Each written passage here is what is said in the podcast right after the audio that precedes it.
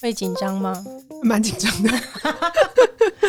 欢迎收听美乐蒂的广播间。今天的这一集节目来宾呢，是我的同事，同时也是我的助理库玛。Hello，大家好，我是库玛。给你一点欢呼声。库玛是第一次，第一次来上我们节目，所以我刚刚会问他说：“你会紧张吗？”是有一点紧张的，非常紧张，我有点流手汗。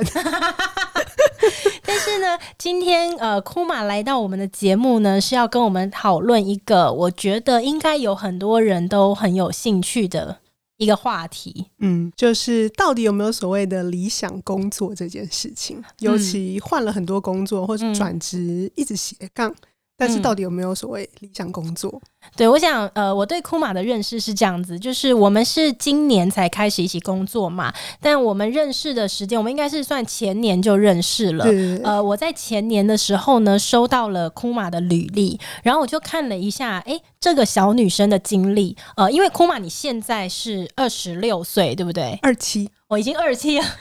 刚刚刚刚那个时候，呃，看见库玛的时候，她才二十四五岁。差不多，差不多。对，然后呢，我就想说，哎，这个小女生很特别，因为她的履历上面写着，她大学毕业之后的第一份工作，她就创业了。对，跟旅游相关的一个创业，而且是一个很特别的项目，就是听起来是旅游哦，可是她做了一个很特别的东西，叫做呃，我们那时候做的是盲旅，就是看不见的旅行。然后就基本上是帮别人规划惊喜旅行，或是台湾在地深度旅行的感觉。所以可以这样讲吗？就是说，我觉得我现在需要去充电，但是我对于去哪里我不一定有想法的时候，就很适合找盲旅。呃，可以这么说，就是我们一开始做的很 fancy 的时候，是做成有点像是你先填一个心理测验，嗯，填完之后我们会帮你规划。然后你就出发，这是当然，这是最一开始啦。后面就发现这不可行，太多人工了。对，我就觉得好特别哦。这个这个小女生，她一毕业做的第一份工作，竟然是选择自己创业，然后后来呢，还成功的把公司卖掉了。啊、呃，然后对，对，然后跳到了一个你又想不到哦，就是他跟他的前一份工作又没有直接的关联，他跳到了创投去。对对，就是所谓的创投叫做创业投资，就是投资创业团队的金融单位，就是手上握有钱的人，嗯、然后希望人对对投资人。所以你后来第一份工作就是一直在找一些有潜力的公司，然后投资他们。对，就是出席各个所谓的加速器啊、孵化器的活动，嗯、然后尽可能认识很多创业团队。然后跟其他投资人保持好关系，然后确保可以投到一个好的价格、好的公司，这样。是，所以呢，我那个时候看到库玛的履历，我就对他印象很深刻。然后我们电话也聊过，面也见过。然后后来呢，呃，库玛呢，他在我们聊完之后，他又有一个想法，是他想要有呃半年到一年的时间，是不是？那时候说希望还可以去环游世界一下。对，那个时候是二零一九年底，嗯，所以那时候我就说，哎、欸，我好像想要去出国旅行一段，然后就是所谓很浪漫的边工作边旅行这种画面，嗯、是对对，所以后来我就申请了一个远距工作，然后那是跟社群经营相关，正式要踏上旅程的时候就遇到二零二零，然后 就是疫情，对，我的出国就变成去台东，像这样子。但是你还是有先先到了一个地方嘛？你是先去了印度吗？对，我在最后，我有先去了一趟印度跟马来西亚，结果疫情就爆发了嘛，你就提前结束了你的旅程回来这样子，对然后又继续做着你的远距的这个社群经营相关的工作，又过了一年的时间，然后我们又联络上了，对，那我就觉得呃，其实人才啊，人才是所有企业的老板都拥有的一个雷达。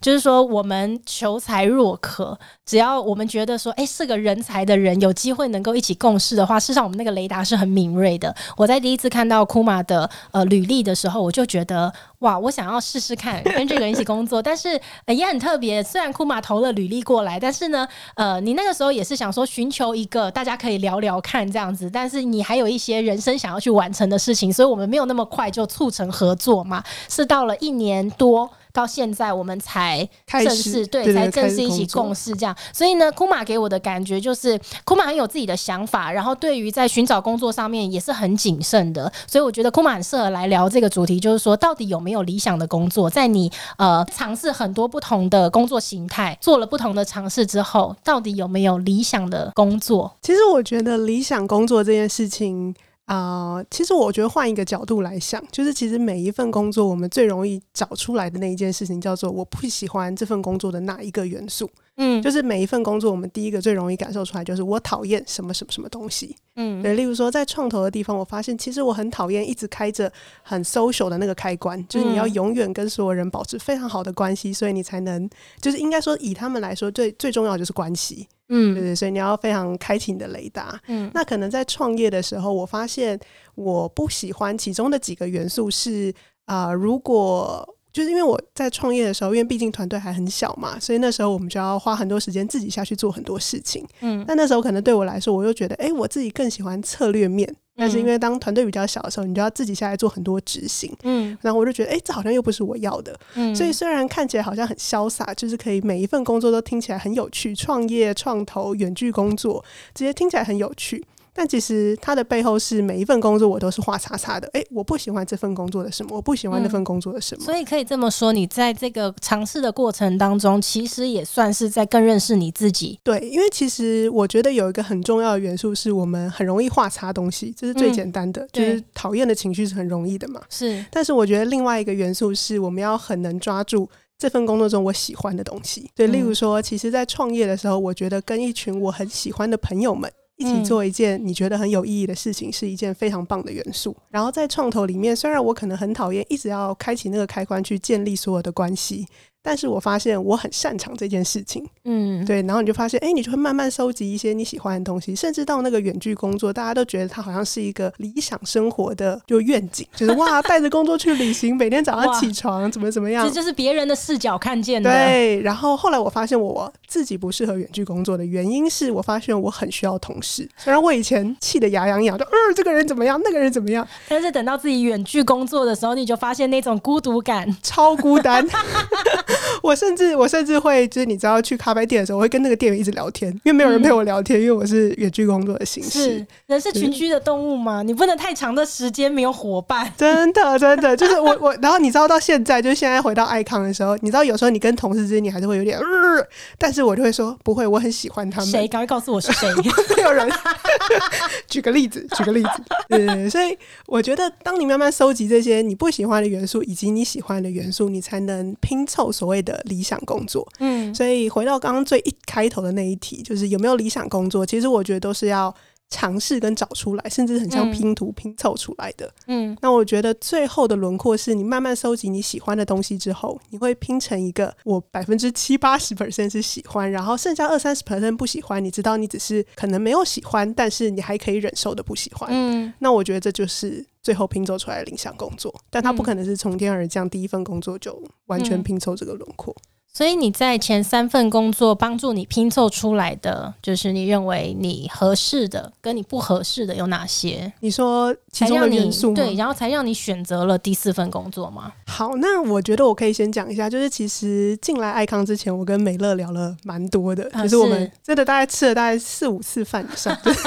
各种吃，就咖啡店也吃，然后什么、嗯、看起来很像 bar 的那种餐厅也吃。嗯然后那时候我有跟他说，其实我会现在开启就是跟爱康的这第四份工作，有一个很大的背景是，我想要在就是我经过那么多事情之后，我觉得我还是很喜欢创业。然后只是这一次创业，就是要跟之前忙旅如果做出一点区别的话，我希望它可能可以是一个呃二三十人公司的创业。嗯，然后但是这只是一个我的想法嘛，就是我发觉我好像还是很喜欢这件事情。是，那这个这件事情怎么来的？就是从呃第一次创业，我知道，哎，原来我可能不适合某种结构。那第二份创投，我虽然喜欢什么，但我不喜欢什么。然后第三份工作，我发现，哎、嗯欸，其实我还是很需要同事，我还是更喜欢所谓的实体创业。那第四份工作就是，我有跟美乐说，哎、欸，我很希望透过帮他工作，嗯，就是用助理的这个角度去了解老板会经历的所有喜怒哀乐。就是当一间公司，你现在先选了一个规模二三十人的公司，然后你想要知道在这样子规模的公司之下，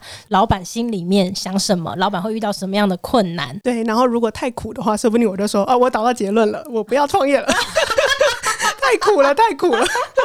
那就这段时间走过来，你自己看见了一些什么？啊、呃，我自己看见的事情是，我觉得老板真的是一个其实很辛苦的工作，就是他的、嗯、他不开心的地方都是别人看不到的，然后别人看到只有看到表面上你很不喜欢他做的一些行为。嗯，对，所以我觉得这件事情是蛮辛苦的。嗯、然后某种程度上，我也觉得，这我前阵子才刚好跟美乐聊到，就是我发觉，哎、嗯欸，好像相对于老板。我好像也蛮适合当所谓幕僚，就是我可以很躲在背后，然后把东西都弄好。然后他需要我的时候，真的蛮适合的。我再跳出来，呃，我想好策略了，请请用。对，你还蛮适合的，是。所以说第四份工作很快的时间里面，又让你有了一个对自己更多的认识。对，又多画了几个圈，多画了几个叉，嗯，嗯，像这样的事情。呃，我可不可以问你，后来呃又多画了哪些叉，是你对自己更多的一个认识？其实来说，就是我当然相信这不是所有老板的轮廓，嗯，但某种程度上，我发觉老板要非常的 social，嗯，那不一定是所有老板啦，但大部分老板要很 social 的原因，是因为呃很多好的资源或关系都是透过朋友介绍而来的。嗯，所以甚至可能我们会需要去参加一些活动，故意帮自己申请一些计划。这是你在我身上看到的，是不是？都是你看见了我很多内心的排斥，就是就是看起来美乐疯疯的，然后他就说：“呃，我不想去。”啊，对。因为我前几天我才在跟我的秘书说，因为我打算要报一个计划这样子，然后这个计划呢，他就需要去认识非常多就是业界的人，然后呢，我就我的秘书其实他很早就开始在帮我呃注意。就是这个什么时候开始报名啊？什么什么？然后最近要开始报名了，他就一直提醒我说，这个报名到什么时候？你赶快哪些东西要准备什么的。然后我就前两天才在跟我的秘书讲说，其实我也是到越后面，我我没有非常多的。呃，工作经验，因为我一间公司就做了十五年，嗯，然后在十五年以前呢，我是十八岁的时候做这个公司嘛，所以我十八岁以前的工作就几乎只有打工，便利商店啦、餐厅啦、宠物店什么的。但是十八岁创业之后的前面四年，还有在呃，其实公司没有这么赚钱嘛，所以还是有很多其他的工作是同时做的，这样子，可能婚礼摄影啊、补习班啊什么，我都是同时一直兼职。那我没有太多工作经验，甚至说我已经非常多年没有在其他的公司工作，我只能透过这。这一份工作去多了解我自己。那我更年轻的时候，我会觉得说，因为我很容易交朋友，然后我个性也是比较外放的那一种，所以我有一度误会我自己，我觉得我是一个外向的人。但是我是到后面才发现，没有，其实我是内向的。哎，这真的，我真的我很认同哎，因为嗯，我也是乍看之下很外向，因为我很会讲，就是什么事情都可以把死的说成活的，就什么事情都噜噜噜噜，然后讲的。对，而且也不害怕在人群面前说话。对，所以很容易给别人这种感觉。对，就是你是一个可能自带一些光芒的人，所以你会很容易的散发这些光芒。嗯、但是我后来发觉，就是这件事情其实只能用一句话形容，叫做表达能力很好。哦，或 者是说，跟个性有关，或者是说，我们也有可能被工作改变成我们很聪明的知道说，在什么样的场合之下，我们必须变成什么样子，或者是说，现在你眼前的人期待你要呈现什么样子，我们只是很擅长立刻把自己变成那个样子，但是并不表示那个样子是真正的你自己。这个绝对有，因为那时候其实我在创投，我后来发觉一件事情，就是我很会戴面具。所谓的面具，就是我可能可以跟你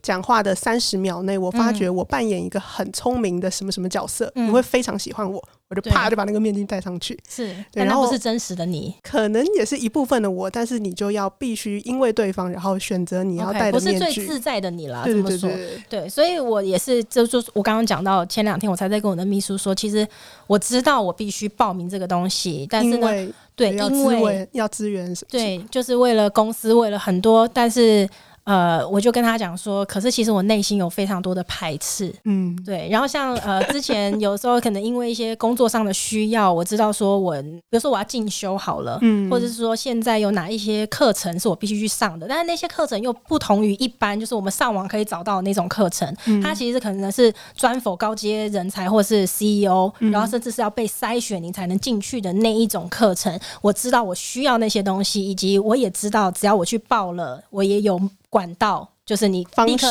对，你可以立刻去上。可是我内心就是非常多排斥，因为我知道，呃，前面大家有过一些相关的经验，就是说你去到了那些场合之后，你要做超多的 social，然后那些东西其实让我内心是很惧怕的。嗯、但是我其实讲给不是那么熟的人听，他们会觉得很不可思议，他们说怎么可能？你在社群上面的样子不是这样的，然后平常跟你说话你就疯疯癫癫，不是这样的。对，可是其实没有，我也是到后来才发现没有，其实我很内向。而且甚至这么讲，就是有一点害怕交朋友。其实我觉得所谓的内外向，真的最单纯的判断基准就是你大部分是在什么样的状态下，你比较能充电。就是你是在一个人的时候比较能充电，嗯、还是跟别人聊完天之后比较能充电？诶、欸，我之前听你讲过这个，嗯、然后我有思考这个问题，然后我发现我好像没有一个标准的答案诶、欸。我有的时候对，如果我跟一个对的人讲了大量的话，嗯、我可能会有一种哎，我也充到电的感觉。嗯、但有时候可能是你给我一张巴厘岛最好的饭店 的阳台的一张椅子，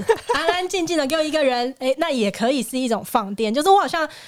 不不，我不太确定我在什么样的情况下是可以充电的。换一个角度想，就是你耗电速度哪个比较快？就是 工作吧。谁不是？谁不是？我每天回家都是一个木头人。对 啊，工作吧。你知道我，我前阵子，呃，我就在问我的同事，就在我们那个办公室里面，大概七八个人嘛，然后我就问，我就先从离我最近的人开始问，然后问到最远的，我就问大家说，哎、嗯欸，在你们过去的工作经验里面，多久的时间不工作会让你们非常非常的想要赶快工作？然后呢，哎、欸，坐在我旁边的同事就说，他曾经有过七八个月的时间没有工作，他觉得很可怕。嗯、然后但但是他觉得那七八个月很重要，是因为他后来再出来工作，他已经知道他是为什么。了？他觉得他每天睁开眼睛，哇，有工作做，感觉实在太棒了，有目的的。对，然后呢，嗯、好。再来就换另外一个同事，他就说，哦，他曾经在转职的时候，呃，空了两个月的时间，然后他觉得第一个月他还很可以接受，是因为他还在工作状态的时候，他有很多想做的事情，但是没有办法去做。当他呃没有工作的时候，他觉得他我可能想要看舞台剧啊，嗯、我想看展啊或什么，突然都有时间做，所以第一个月他觉得自己超充实，他去做了那些他工作的时候没有办法做的事，然后再到第二个月充足的休息之后，他也发现没办法，不行。那对，然后另外一个同事就说，哦，他曾经在找工作的时候还没有超过一个月，他就觉得他。快要受不了了，嗯、然后就大家这样聊下来之后呢，我就我就讲了一个结论，我说，哎、欸，那这样讲起来的话，三个月你们觉得够不够？就说让一个人三个月不碰工作，他会不会找回工对工作的热忱？而大家就说应该会。我就说，哎、欸，那你们觉得我去放三个月的假怎么样？就大家好像在前面聊这个话题的时候都没有发现我会起头问这个问题，其实是为了我自己问的。所以当我那一刻对，当我那一刻讲出，那你们觉得我去放三个月假怎么样的时候？哎、欸，我跟你讲，现场直接鸦雀无声，然后就开始出现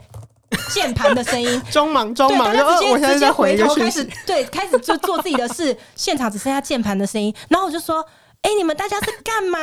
刚刚不是聊的好好的吗？你们这样我有这种情感上受伤哎、欸，不是聊得很好，我怎么不讲话了？然后大家就一边是键盘的声音，然后就跟我说：“你要你要休息的话是没有办法的，我们也不会让你去休息。”我就想啊，OK，这是另外一个当老板不好的地方，或者辛苦的地方，是我没办法休息，让我放假。可是我很认真想这件事情，我觉得好像不会没有可能，但是必须被很好的设计过。就是如果你真的要放假的话，可能而且也可能不一定是三个月，可能两个礼拜，还可以想办法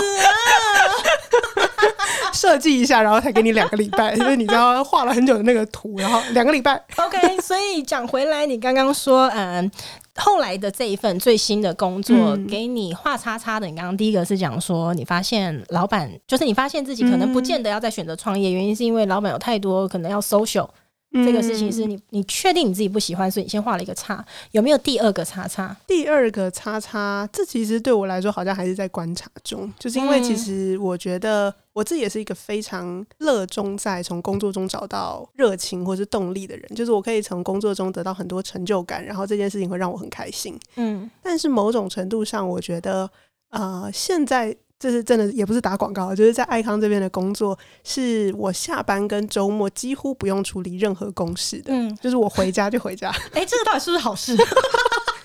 我自己觉得这是一个理想的状态啦，因为我通常五点半到的时候，我就看到如果还有人事情还没有做完的话，我其实是会有一点紧张的。我就是很害怕大家加班。啊。哦，我必须承认，就是因为我自己是一个每天都大概七点之后走的人，然后美乐就很紧张，他就说，对，他还就是你知道要把那个对话就说我是真心诚意问你哦，括号眨眼。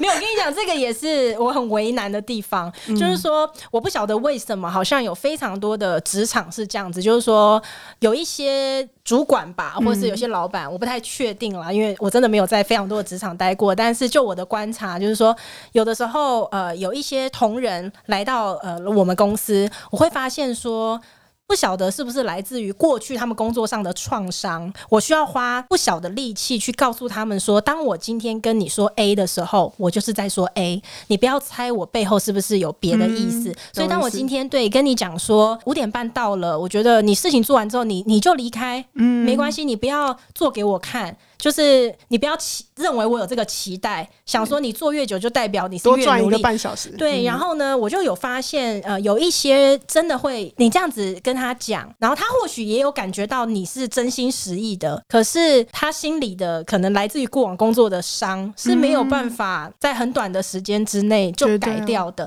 所以我就在想说，是不是有很多人他们会用你上班的时数来当做你到底努不努力工作？对，所以我我其实就是很。很怕人家会在工作里头，就是觉得，呃，我开了很多无效的会议，浪费了很多的时间。嗯、然后事实上，我事情早就做完了，可是我必须要加班给我的主管看，他才会觉得我很努力。就是我其实很怕这种事情发生，我就会时常的警警惕我自己。会如果可以越开越短是最好的。我每一次开完会，我几乎把可能开三次会，我就会问一次，尤其是 CEO 室里面的人，就是库玛是一个，我的秘书也是一个，我都会问他们说。今天的会怎么样？是不是一个有效的会议？你觉得还有哪边可以再更短？然后我甚至极致到，就是因为可能我们开大会的时候是所有的部门全部坐进来，然后大家会有那个议程嘛。对那可能管理部今天要报告十五分钟，呃，公关组可能今天报告十分钟之类的，我就会非常的在那个时间上面很纠结。比如说公关组呢，今天的这个报告他写了十分钟，可是我看内容，其实这个口头讲一讲，三分钟讲完就可以了，所以我就会很甚至极致到就是要求说，大家在评估这个会议时间的时候。尽可能的评估精准，嗯，不然的话，那个整个议程出来可能会说，哦，今天这一场会要开可能一百二十分钟，事实上可能我们四十分钟就把它 KO 掉了。嗯、但我就觉得你一定要把那个时间算准，大家才可以提早知道，说我今天坐进这个会议室，我只需要空四十分钟的时间出来，那我可以提早的安排我其他的工作。就是我我我就是很怕，就是我觉得做老板什么东西被嫌都可以，但是我自己就有一些蛮龟毛的点，那些刚好是我的点，我就觉得某些点我就不想要后来卡康，就是你。不要讲到这几个点，嗯，比如说我专门就是让人加班或什么，我对这个就会有点有点紧张。我我懂，就是真的会议好快哦，就是我笔记都还没做完就 结束了，我还想说呃怎么办？笔记怎么办？再回去翻。对，但是呃，你刚刚有提到嘛，就是说最新的这一份工作给你的感觉是说，至少你有了一个你自己的生活这样子。对，就是呃，我相信，如果今天是一个老板的角色，他真的所没有所谓的工作生活平衡，他的生活就是工作，工作也是生活，嗯、就是他们两个已经是绑在一起的。是。那如果今天还是一个员工的身份的话，我觉得最近的生活其实是我从以前到现在，因为我之前的工作是创业嘛，然后创投，然后远距工作，其实都是非常小的工作型小团队了。嗯。就觉得老板之外就是我，所以就是我就是那个万能特助，嗯、就 是在不同的工作里。所以之前其实也有点维持这样的这样子的状态，所以基本上我的所有工作没有感受过什么叫做私人生活。对，我，我那天就跟美乐说，哎、欸，我跟你说，我觉得我七点回去，然后骑回家七点二十，然后可以打开来看着柯南，然后一边洗着衣服一边煮晚餐，我觉得我的人生很快乐啊，就是晚上还有好多时间呢、喔。对，不过我觉得这个可以看一段时间呢、啊，搞不好一段时间之后你又觉得我腻了这样子。我想要被工作塞满我的生活，可我必须承认，就是就是因为我原本每一份工作基本上都有就是重叠一小段时间嘛，嗯、就是因为我还必须收一下上一份工作的尾啊之类的，嗯、然后就在啊、呃、我的远距工作完全结束了之后，我就觉得哎、欸、晚上时间怎么变得这么多，然后我就开始东看看西看看，哎、欸、要不要去读个研究所啊，夜间部啊，闲不下来，闲不下来，对，这就是你自己也闲不下来啊，对我就在那边自己的认识啦。所以，如果哪一天，当你又有创业的念头，嗯、然后同时呢，你有另外一个想法在打架，就是可能想说啊，如果我现在去创业的话，我就必须要放弃掉我现在觉得我很不错，七点过后的时间是我自己的，周末时间是我自己的的时候，我觉得你就不要想太多，因为就算那些时间空出来，你会再找其他的事情填满自己。所以哪一天真的想创业，万一是卡在这个点上，觉得我是不是时间就变得不自由？不要想太多，你不会让自己的时间太自由的。其实我觉得这应该是我自己的一些 issue，永远把自己的生活排很满，闲、啊、不下来啊。对，对，对，可能也是一个，我觉得创业的人可能也有这样的特质啦。我相信有这样的特质去创业，你才是比较能接受，就是你的生活真的是 like a mess。就是对啊，所以我在讲说，可以让我放三个月的假嘛？我觉得你们应该要答应我，你们应该让我去，然后我不到两个礼拜我就会回来了。而且回来的时候坐进来就是说，从今天开始我会坐在这个办公桌上，我再也不会说我要放假了。所以你们应该要答应我的，你们应该要让我去。然后想说去了，反正根本就不可能待到三个月。我我真的真的觉得你待不到三个月，我真心诚意，就是因为其实我之前在远距工作，我那时候大概一天工作五六个小时吧。嗯，其实一年之后我已经是就是一直以来是这整年我其实都是有工作的，嗯，因为我工作时间不够长。对，我就变得很空虚跟很焦虑，就觉得哎、欸，好像人生少了一个。可是你 一天五六个小时，其他时间你会找别的事情吧？这可能是我的另外一个 issue，就是你知道，你也发现很多 issue，就是其实我不是一个太懂得生活的人，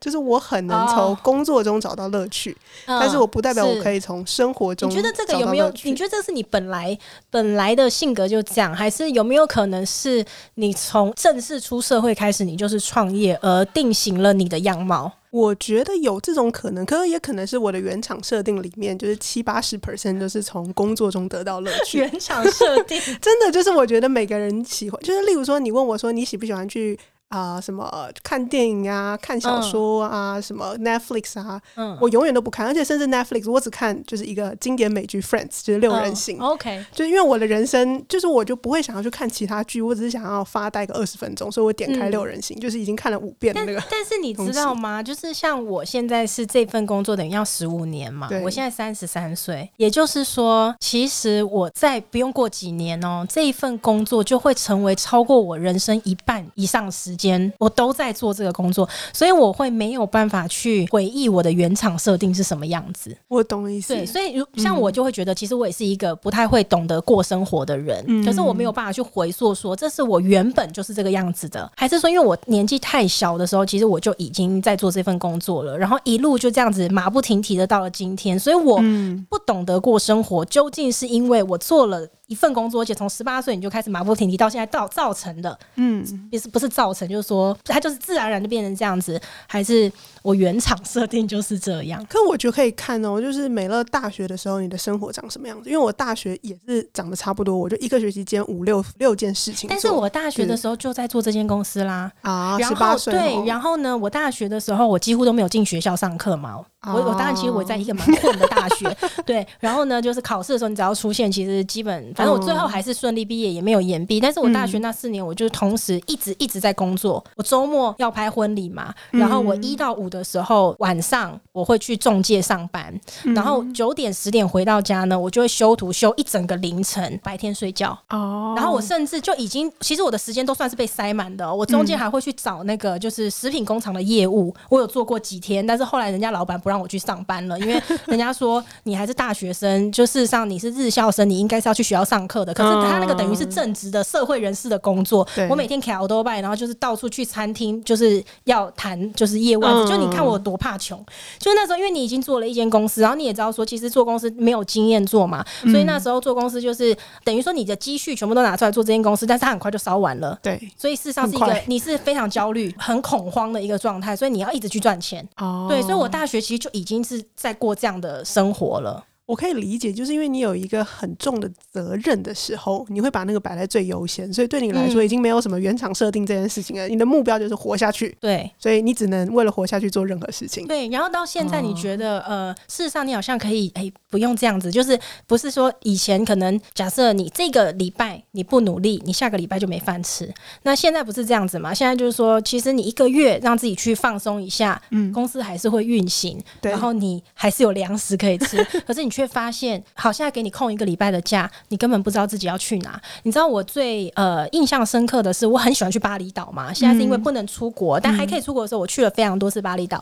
然后一直到呃，好像是我最后一次去巴厘岛吧，一年半前还是两年前。那我就呃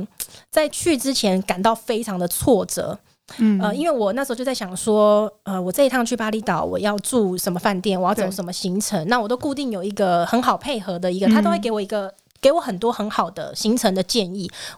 你想想看哦，我都已经有一个这么好的协助我办旅游的一个人了，可是我那时候还是觉得非常的挫折。我就跟对方讲说，我不知道我为什么要去，就是这个假期早就已经空出来，那时候是年假哦，还不会不太会影响到工作的，不是说我心里还有什么挂碍，这样就是一个假摆在那里，你就只是搭个飞机出去，你去睡觉也好啊。可是我却那时候很挫败，我就想说我为什么要去？旅游到底是为了什么？旅游是不是为了休息？可是我在那个时候意识到一件事情是，其实我人走到哪里，我都没有办法休息。我为什么还要买一张机票去巴厘岛？你是说你的心一直一直挂在这件责任上面？就是你想去旅游，其实你就是为了也许放松啊，你你稍微脑袋放空，让自己把电都放掉，这样子。我后来就发现这件事情其实走到哪里我都不可能做得到。我到底为什么要安排旅游？所以当我发现这件事情的时候，我在看着那个旅游的行程，好好几个方案给你选，我都会觉得选什么都不对啊。本来就不该去，你甚至会觉得去干嘛？嗯，就是你去也没有用，去也根本不可能休息。你去不是为了休息吗？就你去了这一趟根本不能休息啊！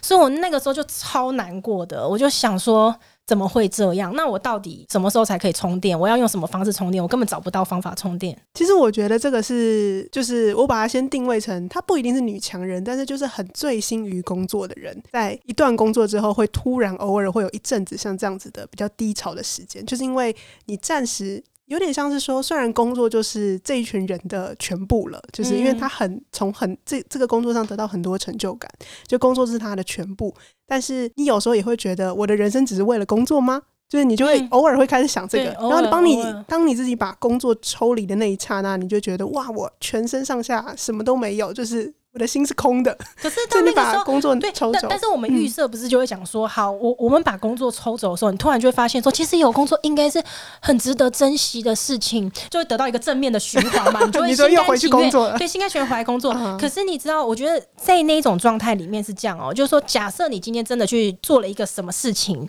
把工作抽离，然后你开始发现说，啊，我不能没有工作的时候，你又会产生另外一个担忧，就是你怎么把自己活成这样？我我懂，你怎么会把自己活成？就是你的人生里面一百把一个东西抽走就就没有东西了，就没有东西了。我懂。呃，各位听众不要让自己走到这样子，好不好？所以如果要创业的人，请你们想清楚。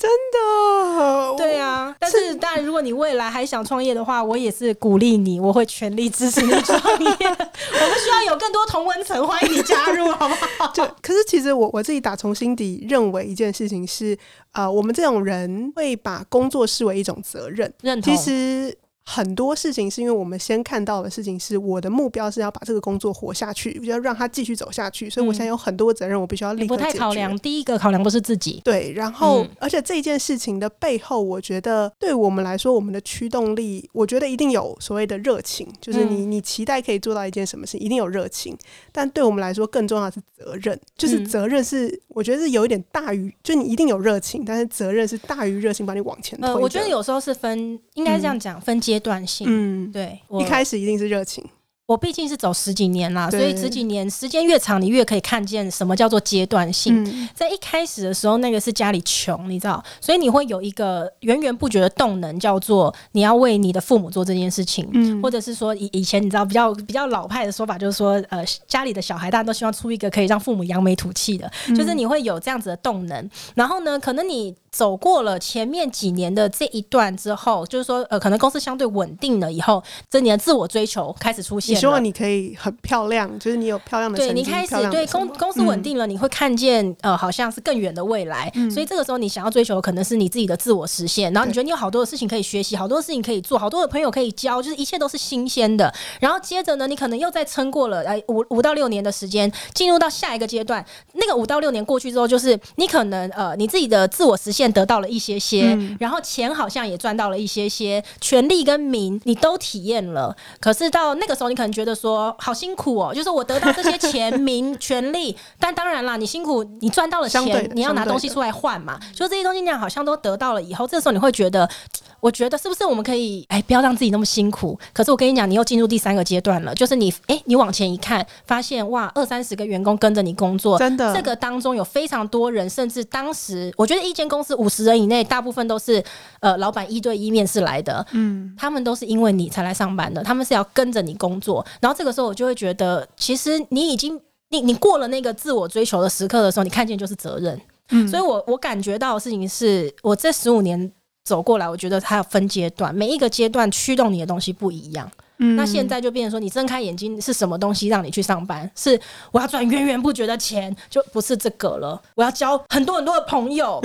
对，我要学很多很多，就是在社群上面新的东西。就是那已经不是那些东西唤醒你了，唤醒你的是你不能不去上班，因为你有很多员工要，你对你有很多这样子的责任。对，对我觉得是是这样子。所以，可是你知道吗？我觉得老板当然。呃，也不要讲说什么老板辛不辛苦啦，嗯、因为呃，当然失败创业失败的人很多，嗯、但是当然成功的，我觉得我们我不敢说是是成功，但是我们可以用一个数据来讲，就是呃，有统计过的嘛，创业的公司如果能够超过五年还保存下来的，没有超过一趴，一趴，对对对，对，没有超过一趴。嗯、那如果我们用这个来定义成功的话，那我们是距离成功已经又超过了十年，我们还是生存下来了，就是说不敢、嗯、不敢说是成功，可是呃，必须讲辛苦，有的时候是在于说。你不晓得那个阶段啊，推动你往前的那个阶段，它到哪一个时刻推动不了你？这个是老板源源不绝的焦虑，是不可能停止的。对，我懂意思。所以其实我我自己的想法，因为我刚刚说热情跟责任嘛，我相信我们做一切事情的开头都是热情。嗯，但是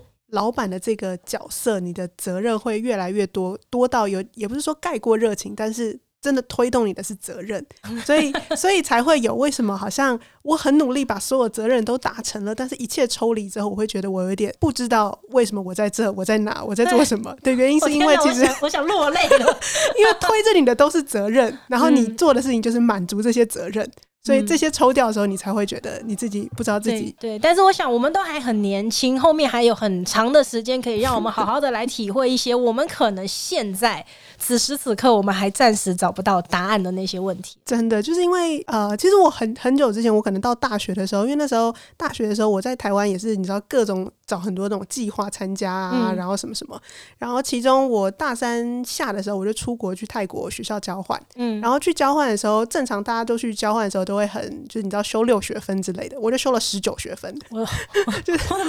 很快乐，而且十九学分里面我特别找了一些很有趣的什么呃飞航就是飞 in-flight attendance 就是那叫什么空服员相关的课程，然后去什么基础西点制作，就是那种很专业的西点学校。嗯，你很喜欢学习啦。我很喜欢把事情做好，你很喜欢解决问题，对，解决问题。啊，by the way，就美乐一进来听到我这句就说啊，我们公司不缺问题，很多问题可以给你解决。可是就是因为，就算我已经修到十九学分，但是相对于台湾这种很忙碌的生活，我到那边真的什么事情都没有。就有一天一个晚上开始看那个《甄嬛传》，因为那时候刚好很红，嗯、就是《甄嬛传》，然后我就一口气花了大概三四天吧，就是虽然白天有去上课，但是我就看完全部的《甄嬛传》。嗯，然后看完最后一集的时候。我就说我是谁？我在哪？我在干嘛？为什么我在这里看《甄嬛传》？